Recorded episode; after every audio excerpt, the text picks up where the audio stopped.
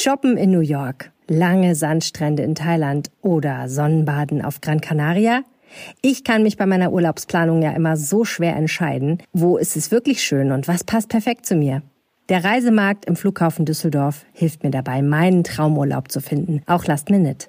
Probiert es doch einfach mal aus. Die Reiseexperten sind jeden Tag, auch am Sonntag da und beraten euch ganz individuell und direkt am Flughafen. Da riecht es schon nach Urlaub. Bequem parken könnt ihr direkt am Flughafen. Mit dem Codewort Aufwacher im Beratungsgespräch bekommen die ersten 100 Besucher bis Ende Juni bis zu eine Stunde Parken geschenkt. Mehr Infos zum Reisemarkt und zum Flughafen bekommt ihr auf enjoydus.com. Schönen Urlaub! Das ist ja fast schon geschäftsschädigend, was im Moment am Flughafen Düsseldorf läuft. Ähm, heute Morgen um 7 Uhr schickt mir eine Managerin von einem großen Konzern eine SMS. Herr Kowalewski ist ja die Hölle los. Keiner weiß, ob er sein Flugzeug nach München kriegt. Und ich meine, wenn die Leute das ein, zwei Mal erlebt haben, dann fahren die mit der Bahn. Pfingsten war keine Ausnahme am Düsseldorfer Flughafen. Auch an einem Montagmorgen um 4.30 Uhr chaotische Zustände bei den Sicherheitskontrollen. Wer in den Urlaub fliegen will oder einen Geschäftstermin wahrnehmen muss, muss erstmal warten. Ein Thema heute hier bei uns. Bonn Aufwacher. News aus Bonn und der Region, NRW und dem Rest der Welt. Hallo und herzlich willkommen zum Aufwacher. Ich bin Michael Höhing. Später sprechen wir auch noch über ein neues Missbrauchsgutachten, diesmal im Bistum Münster. Hier ist die Kirche aber einen ganz anderen Weg der Aufklärung gegangen. Ob das gut oder schlecht ist, das sprechen wir gleich. Die Ergebnisse sind aber nicht weniger erschreckend als in der Vergangenheit. Zunächst aber die Nachrichten aus Bonn und der Region. Die Bonner Uniklinik will den Pflegestreik auf dem Venusberg per einstweiliger Verfügung verbieten lassen. Das Arbeitsgericht bestätigte, dass es über das sogenannte Eilrechtsschutzverfahren am Dienstagvormittag entschieden wird. Das Verfahren richtet sich konkret gegen den Streikaufruf von Verdi in dieser Woche. Formal wird der als unbefristet angekündigte Arbeitskampf von Woche zu Woche verlängert. Gerichtssprecherin Sarah Demke zufolge sehe das UKB in dem Streik unter anderem einen rechtswidrigen Verstoß gegen gegen die Friedenspflicht. Im Baugebiet Rosenfeld in Bonn-Buschdorf sollen klimaneutrale Wohnungen entstehen. Der Stadtrat hat beschlossen, dafür einen neuen Planungswettbewerb auf den Weg zu bringen. Das Ziel soll sein, möglichst viele Wohnungen zu errichten, ohne den Freiraum aus dem Blick zu verlieren. Auf dem Gelände könnte laut Stadtverwaltung ein Bäcker und ein Pflegestützpunkt eröffnen. Auch ein Kindergarten ist vorgesehen.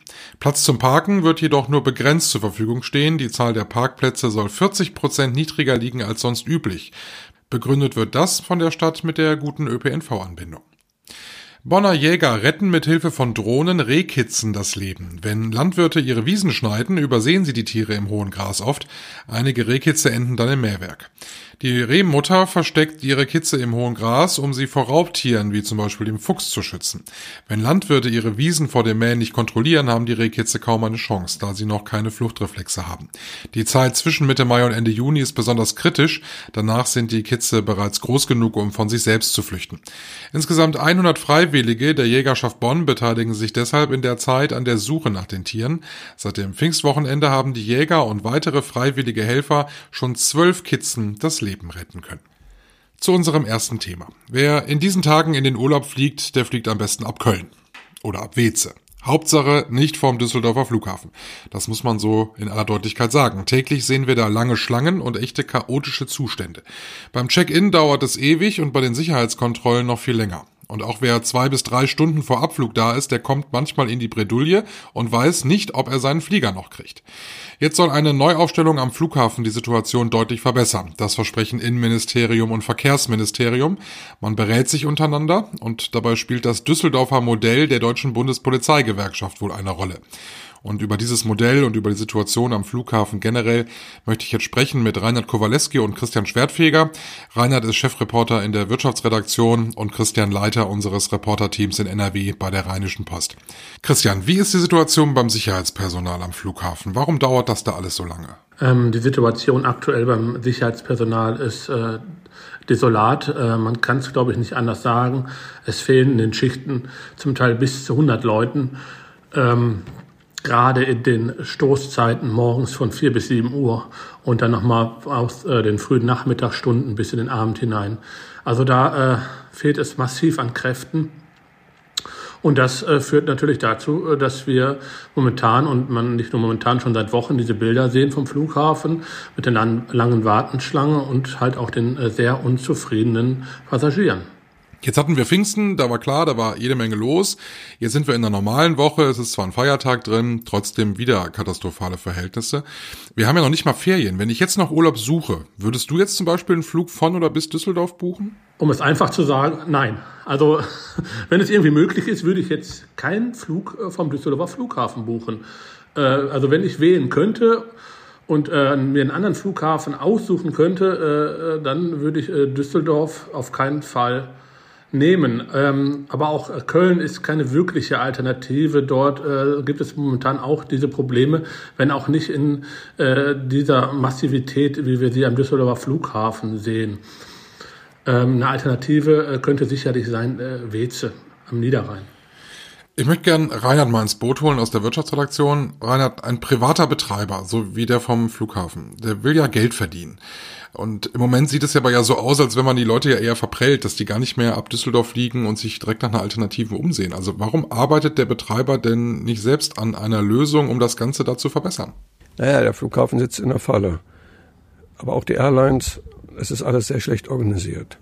Formal ist die Bundespolizei zuständig für die Sicherheitskontrollen. Die hat eine Sicherheitsfirma beauftragt, die heißt DSW, die Kontrollen zu machen. Die ist aber so schlau und sagt, oh, wenn ich nicht so viele Leute habe, verdiene ich mehr Geld. Und jetzt geht der Verkehr auf einmal so hoch und jetzt sind alle ganz überrascht und sagen, oh, wer kontrolliert denn jetzt hier? Und dummerweise ist keiner da oder viel zu wenig Leute da. Also es ist ein Riesenskandal, es ist schlecht gemanagt worden. Ähm, es hängt natürlich stark mit der Corona-Krise zusammen. Viele Leute haben auch diese Sicherheitsfirma verlassen, also weil da nichts lief, weil immer noch Kurzarbeit, Kurzarbeit, Kurzarbeit. Äh, die haben andere Berufe gefunden. Äh, und jetzt ist es eben ganz schwer, das wieder aufzubauen. Jetzt gibt es eine Idee von der deutschen Bundespolizeigewerkschaft, heißt das Düsseldorfer Modell. Da würde man jetzt am Flughafen eine halbstaatliche Sicherheitsgesellschaft gründen. 51 Prozent der Anteile soll der Bund halten. Der Flughafenbetreiber soll daran beteiligt sein, aber auch das Land NRW könnte darin einsteigen. Und in dieser halbstaatlichen Firma sollen dann also Passagier- und Gepäckkontrollen, aber auch so diese ganze ähm, Flughafensicherheit, die Streifendienste, die es dort gibt auf dem Vorfeld, zum Beispiel, das soll alles zusammengefasst werden. Und das ganze Personal äh, wird dann auch nach Tarifvertrag des Bundes bezahlt, bekommen also dann mehr Geld als jetzt. Und äh, so hätte man auch mehr Personal zur Verfügung, was man dann bei Bedarf von A nach B äh, ziehen könnte. Also zum Beispiel, wenn man dann bei der Gepäckkontrolle mehr Leute braucht, könnte man die dann entsprechend dort verstärkt einsetzen. Das die Idee von diesem Düsseldorfer Modell. Christian, glaubst du, das würde was bringen an Entspannung? Ja, ich denke schon, äh, dass es zur Entspannung führen kann, allerdings nicht sofort und auch nicht äh, mittelfristig. Also mittelfristig heißt für mich jetzt erstmal mit Blick in die Sommerferien, äh, äh, da wird das nichts bringen und bis dahin wird es auch auf gar keinen Fall umzusetzen sein. Äh, sowas dauert äh, Monate, äh, da müssen ja auch neue Gesetze für geschaffen werden. Also mit Entspannung äh, wird frühestens äh, vielleicht in einem Jahr zu rechnen sein am Düsseldorfer Flughafen. Also auf gar keinen Fall kurzfristig. Jetzt hat Christian das gerade eben schon gesagt, in Köln ist die Situation nicht ganz so schlimm wie in Düsseldorf, aber es gibt auch dort eben das Problem, dass man lange Wartezeiten in Kauf nehmen muss, weil das Personal dort einfach fehlt. Ist das ein generelles Problem an Flughäfen im Moment? In München machen sie es ganz anders. Da hat der Staat eine private Firma gegründet, also eine Staatsfirma, hat da ungefähr 2000 Leute angeheuert und die machen die Sicherheitsprüfung. Da funktioniert's. Das liegt daran, dass die auch während der Corona-Krise viel weniger Personal abgebaut haben. Die verdienen auch mehr. Die haben irgendwie das ganze, ganze System ist stabiler. Ähm, und bei uns, ja, da werden immer irgendwelche Hilfsformen angeheuert, die machen das. Dann, wenn hochgefahren werden soll, klappt das nicht, weil die Mitarbeiter müssen Sicherheitsprüfungen machen. Da fallen die oft durch. Ähm, und die Passagiere sind das Opfer, aber auch die Airlines sind das Opfer. Das ist ja fast schon geschäftsschädigend, was im Moment am Flughafen Düsseldorf läuft. Ähm, heute Morgen um 7 Uhr schickt mir eine Managerin von einem großen Konzern eine SMS. Herr Kowalewski ist ja die Hölle los. Keiner weiß, ob er sein Flugzeug nach München kriegt. Und ich meine, wenn die Leute das ein, zwei Mal erlebt haben, dann fahren die mit der Bahn. die sagen, ich bin doch nicht verrückt und fliege ab Düsseldorf irgendwo hin, wenn ich nicht weiß, ob ich zwei oder drei Stunden in der Warteschlange sitze. Da nimmst du doch lieber einen Zug oder machst eine Videokonferenz. Also ich nehme an, dass das Eurowings richtig Geld kostet jetzt, diese Krise. Ist das nur eine Frage des Geldes? Ähm, also muss man den Leuten, die dort arbeiten, mehr bezahlen und schon würde es besser laufen? Nein, also der neue Tarifabschluss sieht vor, dass die 20 Euro die Stunde kriegen. Das ist, ich finde das sehr viel für eine quasi ungelernte Arbeit. Also die machen einige Wochen Einführungskurs. Ähm, die müssen auch noch eine Prüfung machen. Da müssen sie schon zeigen, dass sie nachdenken können, dass sie ein bisschen Stress aushalten können. Aber ähm, die werden besser bezahlt als Verkäuferin, als Altenpfleger, würde ich mal sagen. Also sie werden nicht schlecht bezahlt. Was in Düsseldorf ja auch ein Problem ist, nicht seit neuestem, sondern schon länger oder schon lange, äh, sind Koffer. Also wenn man da auf einen Koffer wartet, da kann man ja manchmal wirklich sehr lange warten. Das ist auch ein Riesenproblem, oder? Ja, ähm, beim Koffern ist genau dasselbe Theater an sich. Der Flughafen Düsseldorf hat eine Firma, die heißt Ground Handling. Die hat früher Koffer auch mit ausgeladen, haben das vor paar Jahren aufgegeben, weil das irgendwie angeblich nichts bringt. Jetzt gibt es ja irgendwie zwei Dienstleister, die machen das, aber die haben wohl auch wieder zu wenig Leute. Und speziell, wenn Flugzeuge spät abends kommen, dann sind die oft schon weg. Oder es kommen, kommen auf einmal viel mehr Koffer als geplant. Und also ich habe hier schreckliche Leserbriefe bekommen von Leuten, die dachten, sie sind ungefähr so um halb elf raus und ihre Freunde kommen, um die abzuholen, um ins Ruhrgebiet zu fahren oder an Niederrhein. Und die standen da bis zwei Uhr morgens. Und die waren froh, dass es wenigstens was zu trinken gab. Ich habe Christian gerade schon gefragt, er würde äh, nicht ab Düsseldorf fliegen jetzt in den Urlaub im Sommer. Wie sieht's bei dir aus? Wenn ich eine Familie wäre, die in der ersten Ferienwoche in Urlaub fliegen würde, würde ich mir schon Gedanken machen. Also Einigkeit im Aufwacher. Dankeschön an Christian Schwertfeger und an Reinhard Kowaleski für die Infos dazu. Die Erfahrungsberichte und mehr zu den Plänen zum Düsseldorfer Flughafen findet ihr auf rponline.de. Den Link dazu habe ich euch in die Show Notes gepackt. Ganz anderes Thema jetzt. Der Missbrauchsskandal in der katholischen Kirche ist noch bei weitem nicht aufgeklärt. Die ganze Dimension lässt sich nur erahnen und puzzelt sich eigentlich immer nur stückweise auf. Gestern hat eine unabhängige Forschergruppe ihre Ergebnisse über Missbrauchsfälle im Bistum Münster veröffentlicht. Dabei hat die Kirche nur den Auftrag gegeben und auch erst gestern selbst die Ergebnisse erfahren. Lothar Schröder, Leiter der Kulturredaktion, hat sich die Veröffentlichung auch angeguckt. Lothar, wie ist das Ergebnis? Das Ergebnis ist, und man muss dramatischerweise sagen, das Erwartbare. Also jeder Bischof, der in den 50er, 60er, 70er, 80er Jahren in Bistumsleitung, in Bistums- und Personalverantwortung war, hat Pflichtverletzungen begangen, hat Fälle nicht weitergereicht. Und die Zahl der äh, sowohl der Betroffenen als auch der Priestertäter ist nochmal viel höher als die große MHG-Studie, die 2018 die Bischofskonferenz äh, erhoben hat. Das heißt für Münster ungefähr 200 äh, Priestertäter seit 1945 und 600 Betroffene. Das ist das sogenannte Hellfeld. Also das sind die Fälle, die belegt sind. Beim Dunkelfeld geht man von dem Zehnfachen aus. Also bis zu Münster 6000 betroffene Kinder und Jugendliche, die in ihrer Zeit als jugendliche Opfer sexualisierter Gewalt wurden. Ist das für dich als Journalist eine Überraschung oder hast du mit sowas gerechnet? Die Zahl ist leider keine Überraschung mehr. Also äh, ich habe die Missbrauchsgutachten in Köln, in München und in Aachen äh, äh, gelesen und bei der ich war bei der Vorstellung dabei und es geht immer äh, in diese Richtung. Warum soll die warum soll Bistum Münster da die Insel der Glückseligen sein? Ähm, eine Karte vom Bistum Münster zeigt auch, dass die äh, sexualisierten Gewalttaten flächendeckend stattgefunden haben. Also es gab keine Schwerpunkte. Es war in jeder Gemeinde über die gesamte Fläche des Bistums Münster haben Priester äh, Jungen, Jungen und Mädchen äh, Gewalt angetan. Jetzt liegt diese Forschungsarbeit auf dem Tisch. Was sagt die Kirche?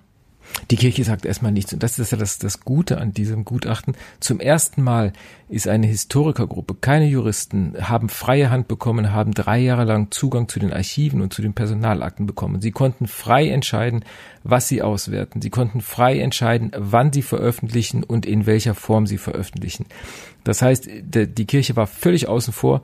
Bischof Genn hat heute nach der Veröffentlichung dieser Studie erst ein Exemplar bekommen und wird sich jetzt bis Freitag Zeit nehmen, äh, darin zu lesen. Die Betroffenen waren übrigens die ersten, äh, die die Ergebnisse bekommen haben. Und zwar gestern Abend haben sie zusammen mit den Historikern zusammengesessen.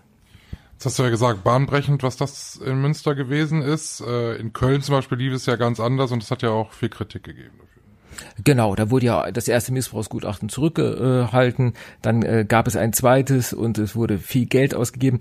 Ähm, aber im Grunde genommen äh, unterscheidet sich Münster aber auch von München und von Aachen, weil diesmal keine Juristen äh, am Werk waren und so sehr wir alle nach berühmten Namen Ausschau halten, war Marx schuldig, war Papst Benedikt schuldig, ähm, dieses Münsteraner Gutachten geht auf die Strukturen, auf das System Kirche als eine Täterinstitution und das macht dieses Gutachten so wertvoll.